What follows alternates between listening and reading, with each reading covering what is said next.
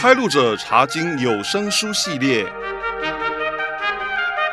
诗篇，古灵撰稿，赵蔚然编审，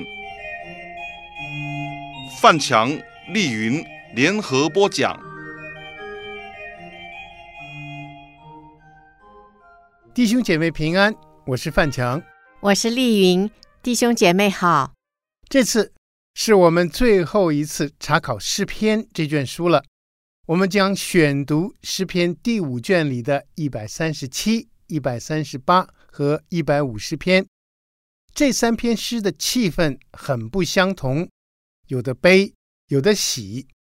我们首先来查考诗篇一百三十七篇，它是一篇祈祷诗。这篇诗有九节经文，怎么样分段呢？我们把它分成三段，一到四节，诗人追述他们被掳的痛苦心情；五和六节，诗人表明对神的忠心不二；七到九节，诗人祈求神惩罚仇敌。我们首先查考第一段，一到四节，请丽云先念第一节。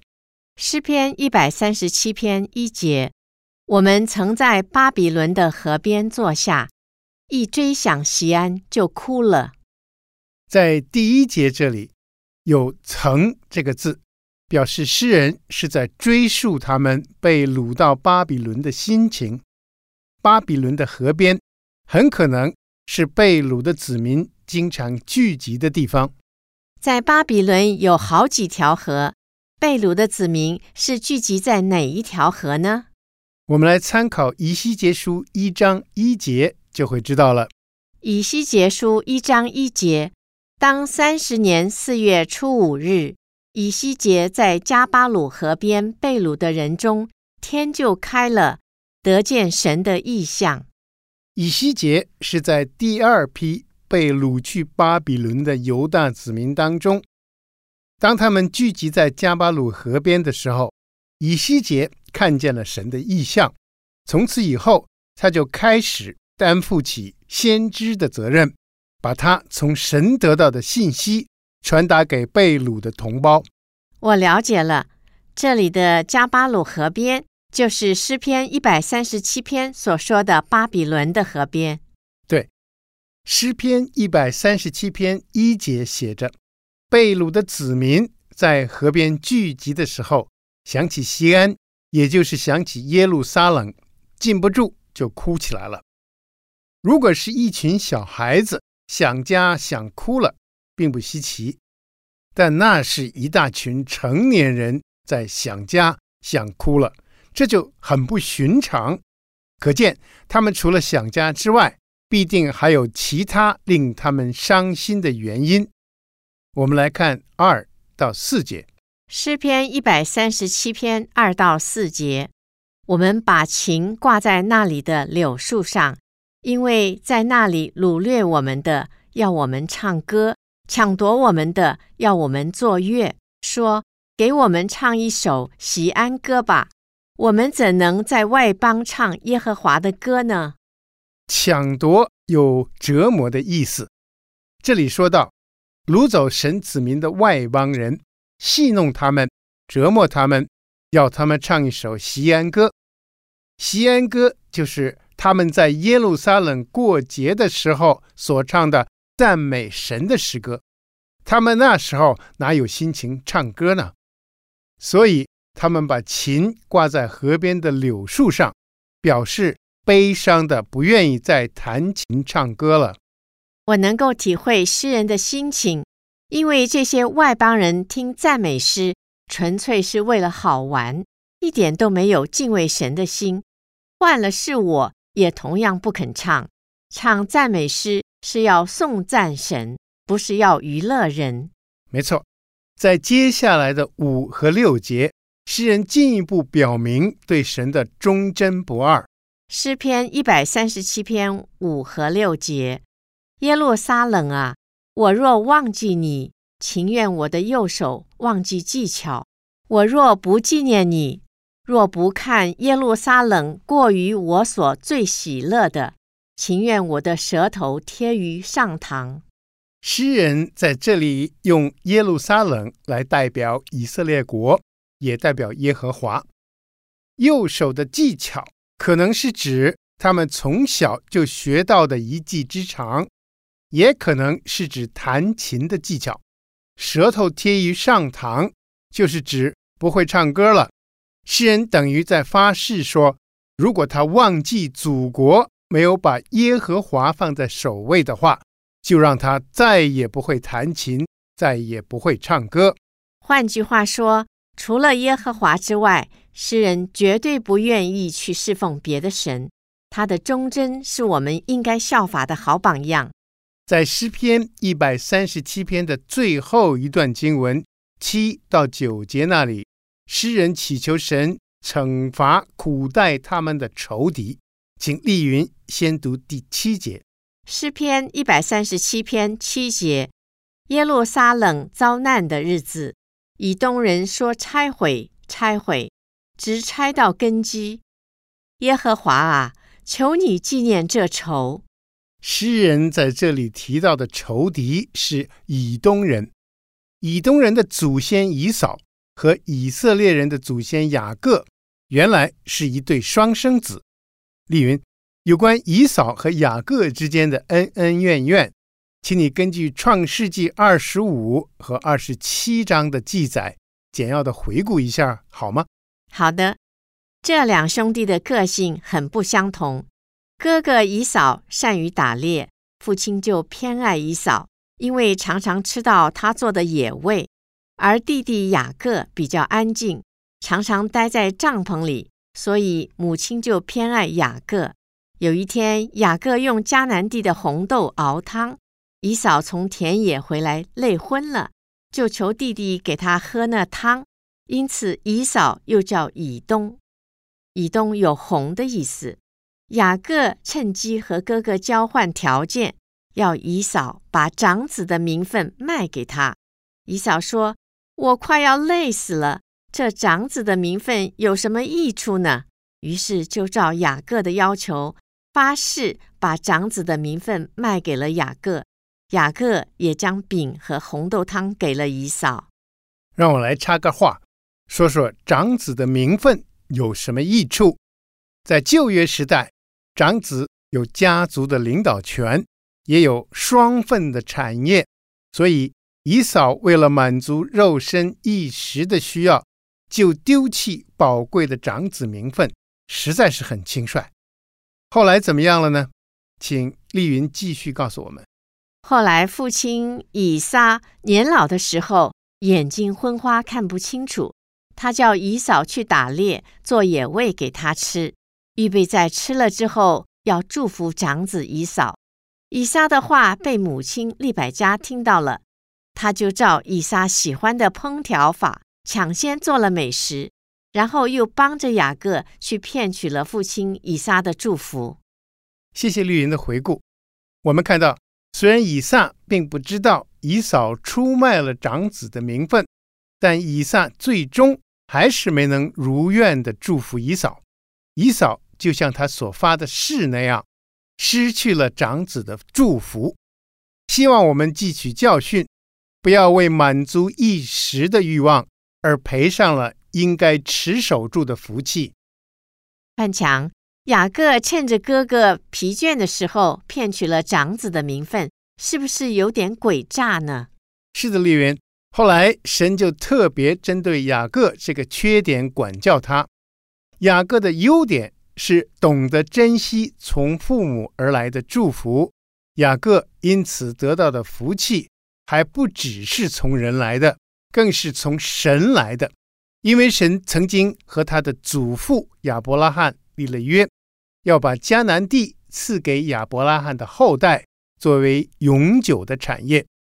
创世记三十六章写道：以扫后来迁到了南边的希尔山去居住。丽云，你知道原因吗？是不是因为以扫和雅各两家都有很多牛羊和财物？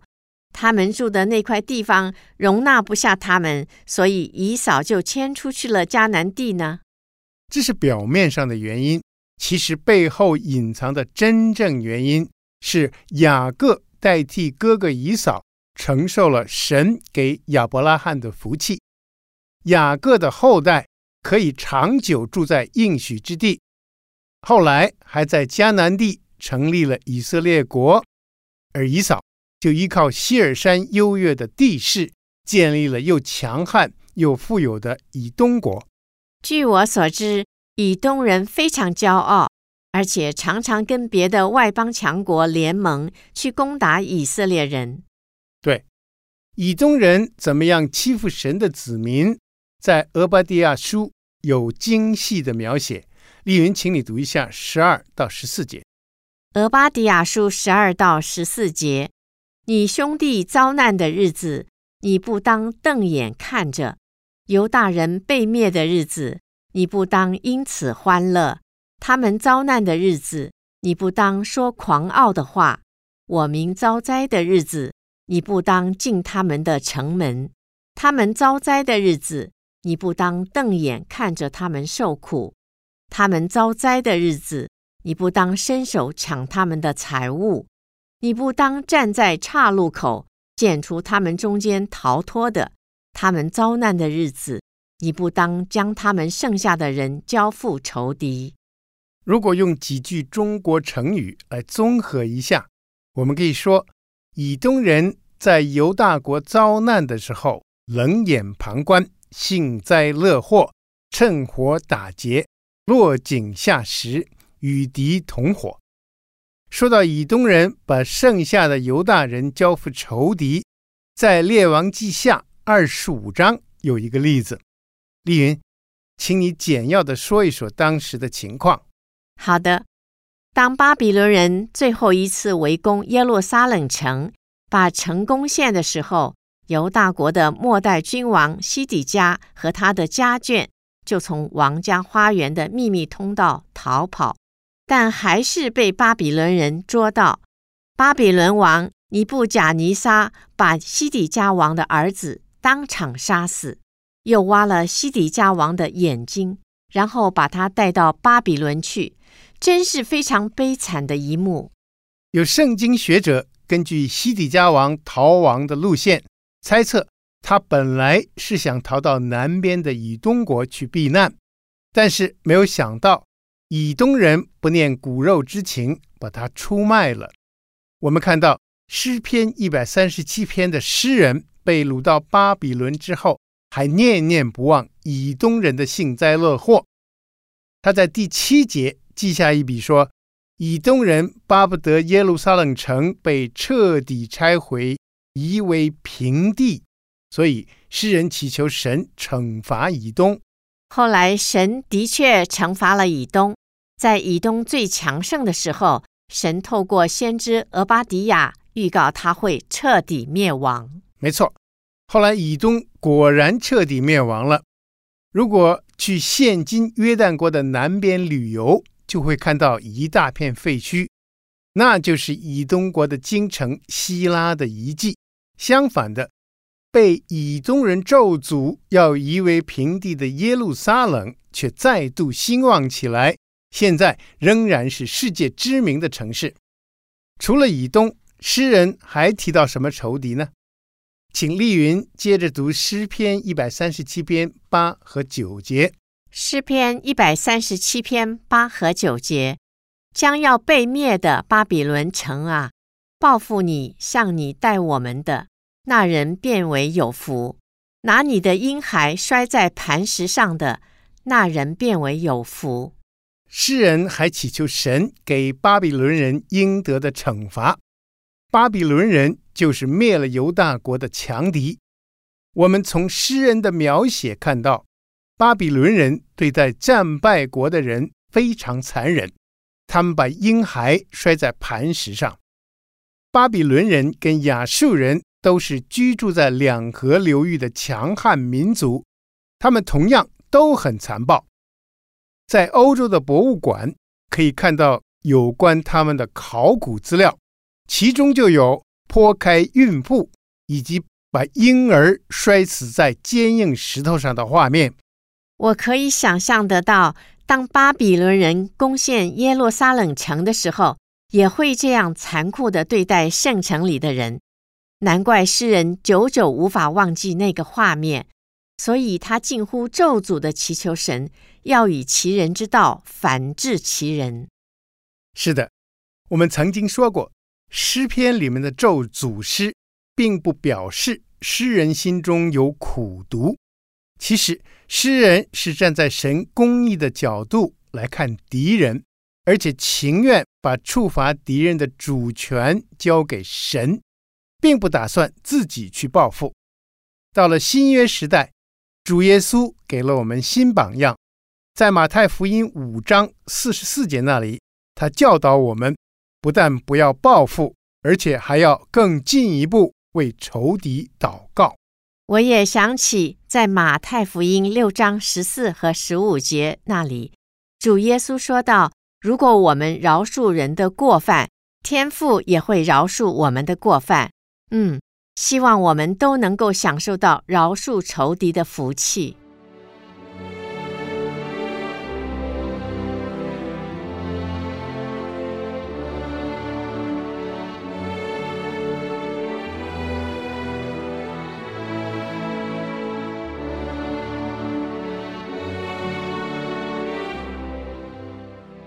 我们现在接着来查考诗篇一百三十九篇。这篇诗的标题写着“大卫的诗交与灵长”，表示这篇诗的作者是大卫，交与灵长就是让诗班长收集起来。诗篇一百三十九篇是一首充满了赞美的祈祷诗，它有二十四节经文，可以分成五段，一到六节是引言，七到十二节赞美神无所不在。十三到十八节，赞美神无所不知；十九到二十二节，赞美神无所不能；最后的二十三和二十四节是结语。我们首先来查考引言一到六节，诗篇一百三十九篇一到六节：耶和华啊，你已经鉴察我，认识我，我坐下，我起来，你都晓得。你从远处知道我的意念，我行路，我躺卧，你都细察。你也深知我一切所行的。耶和华啊，我舌头上的话，你没有一句不知道的。你在我前后环绕我，按手在我身上。这样的知识奇妙，是我不能测的；至高，是我不能及的。诗人在这里赞美神。有无比的洞察力，他用坐下、起来、行路和躺卧来代表他所有的行动和作息。这些神都知道。舌头上的话，就是还没有开口说出来的话，神也都知道。在第五节里的按手有庇护的意思，诗人描写神在他的四周围保护着他。这点让我很得安慰。通常越认识我们的人，越能捉到我们的弱点，尤其是在利益冲突的时候，往往是越知道我们的人，给我们的伤害越大。没错，魔鬼更是不遗余力地掌控人的弱点，去要挟人帮他做坏事。神比人比魔鬼都更认识我们。丽云，神对人的了解。到底有多么高深呢？在刚才念的第六节，形容说是不能测、不能及的，意思是我们人完全无法想象神对人的认识有多么高深，是吧？是的，感谢神，他那么认识人，却不伤害人，反而是保护着信靠他的人。接下来，在七到十二节，诗人称赞神。无所不在。丽云，请你先读七到十节。诗篇一百三十九篇七到十节：我往哪里去躲避你的灵？我往哪里逃躲避你的面？我若升到天上，你在那里；我若在阴间下榻，你也在那里；我若展开清晨的翅膀，飞到海极居住，就是在那里。你的手必引导我，你的右手也必扶持我。诗人在这里用天上代表最高的地方，又用阴间代表最低的地方，神都在那里。诗人又用清晨代表日出的地方，用海极代表日落的地方，神也都在那里。诗人表示，神处处引导他，帮助他，所以我们不要害怕神处处与我们同在，因为神并不像警察那样要找我们有没有犯规，神是要牵引扶持我们，免得我们跌倒。丽云，请你接着读十一和十二节。诗篇一百三十九篇十一和十二节：我若说黑暗必定遮蔽我，我周围的亮光必成为黑夜，黑暗也不能遮蔽我，使你不见。黑夜却如白昼发亮，黑暗和光明在你看都是一样。这段话的意思是。即使人躲在黑暗里面，神也一样把他看得一清二楚。这表示神无所不在，所以无处可以逃避神的眼目。有圣经学者认为，大卫在写这篇诗的时候，正在被人诬告陷害当中，使他的心情像在黑暗无光的地方。但是他发现，神是他黑暗中的亮光。神知道他是无辜的，这就使他有了希望。是啊，当我们心情灰暗的时候，不要忘记神会带给我们光明，他有办法把我们带出黑暗。接下来的十三到十八节，诗人称颂神无所不知。丽云，请你先读十三到十六节。诗篇一百三十九篇十三到十六节：我的肺腑是你所造的。我在母腹中，你已覆庇我。我要称谢你，因我受造奇妙可畏。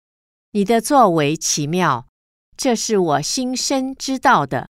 我在暗中受造，在地的深处被联络。那时，我的形体并不向你隐藏。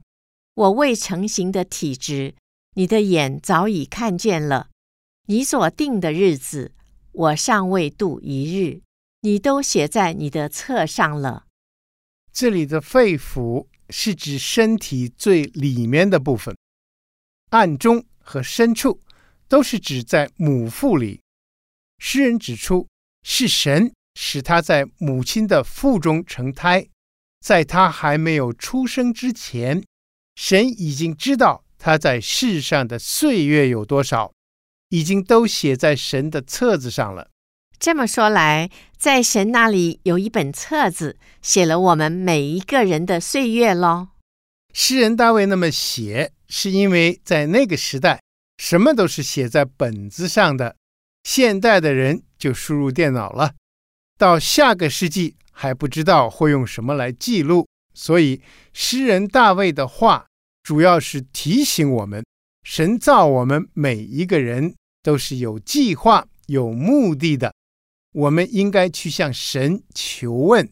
接下来，在十七和十八节那里，大卫就描写，当他去寻求神对他的心意之后，真是非常惊喜。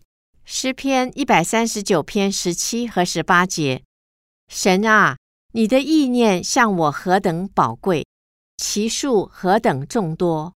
我若数点，比海沙更多。我睡醒的时候，仍和你同在。诗人数算神对他的心思和在他身上的作为，真是又多又宝贵，令他禁不住要称颂神。当他醒来的时候，知道神与他同在，就很安心了。希望我们每天醒来的时候，都能够像大卫那样。首先想到神与我们同在，这样我们就会过得很有力量，也很合乎神的心意。接着，在十九到二十二节这段经文里，诗人赞美神无所不能。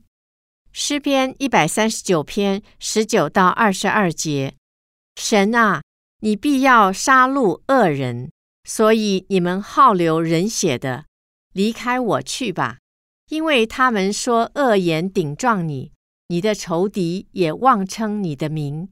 耶和华啊，恨恶你的，我岂不恨恶他们吗？攻击你的，我岂不憎嫌他们吗？我切切的恨恶他们，以他们为仇敌。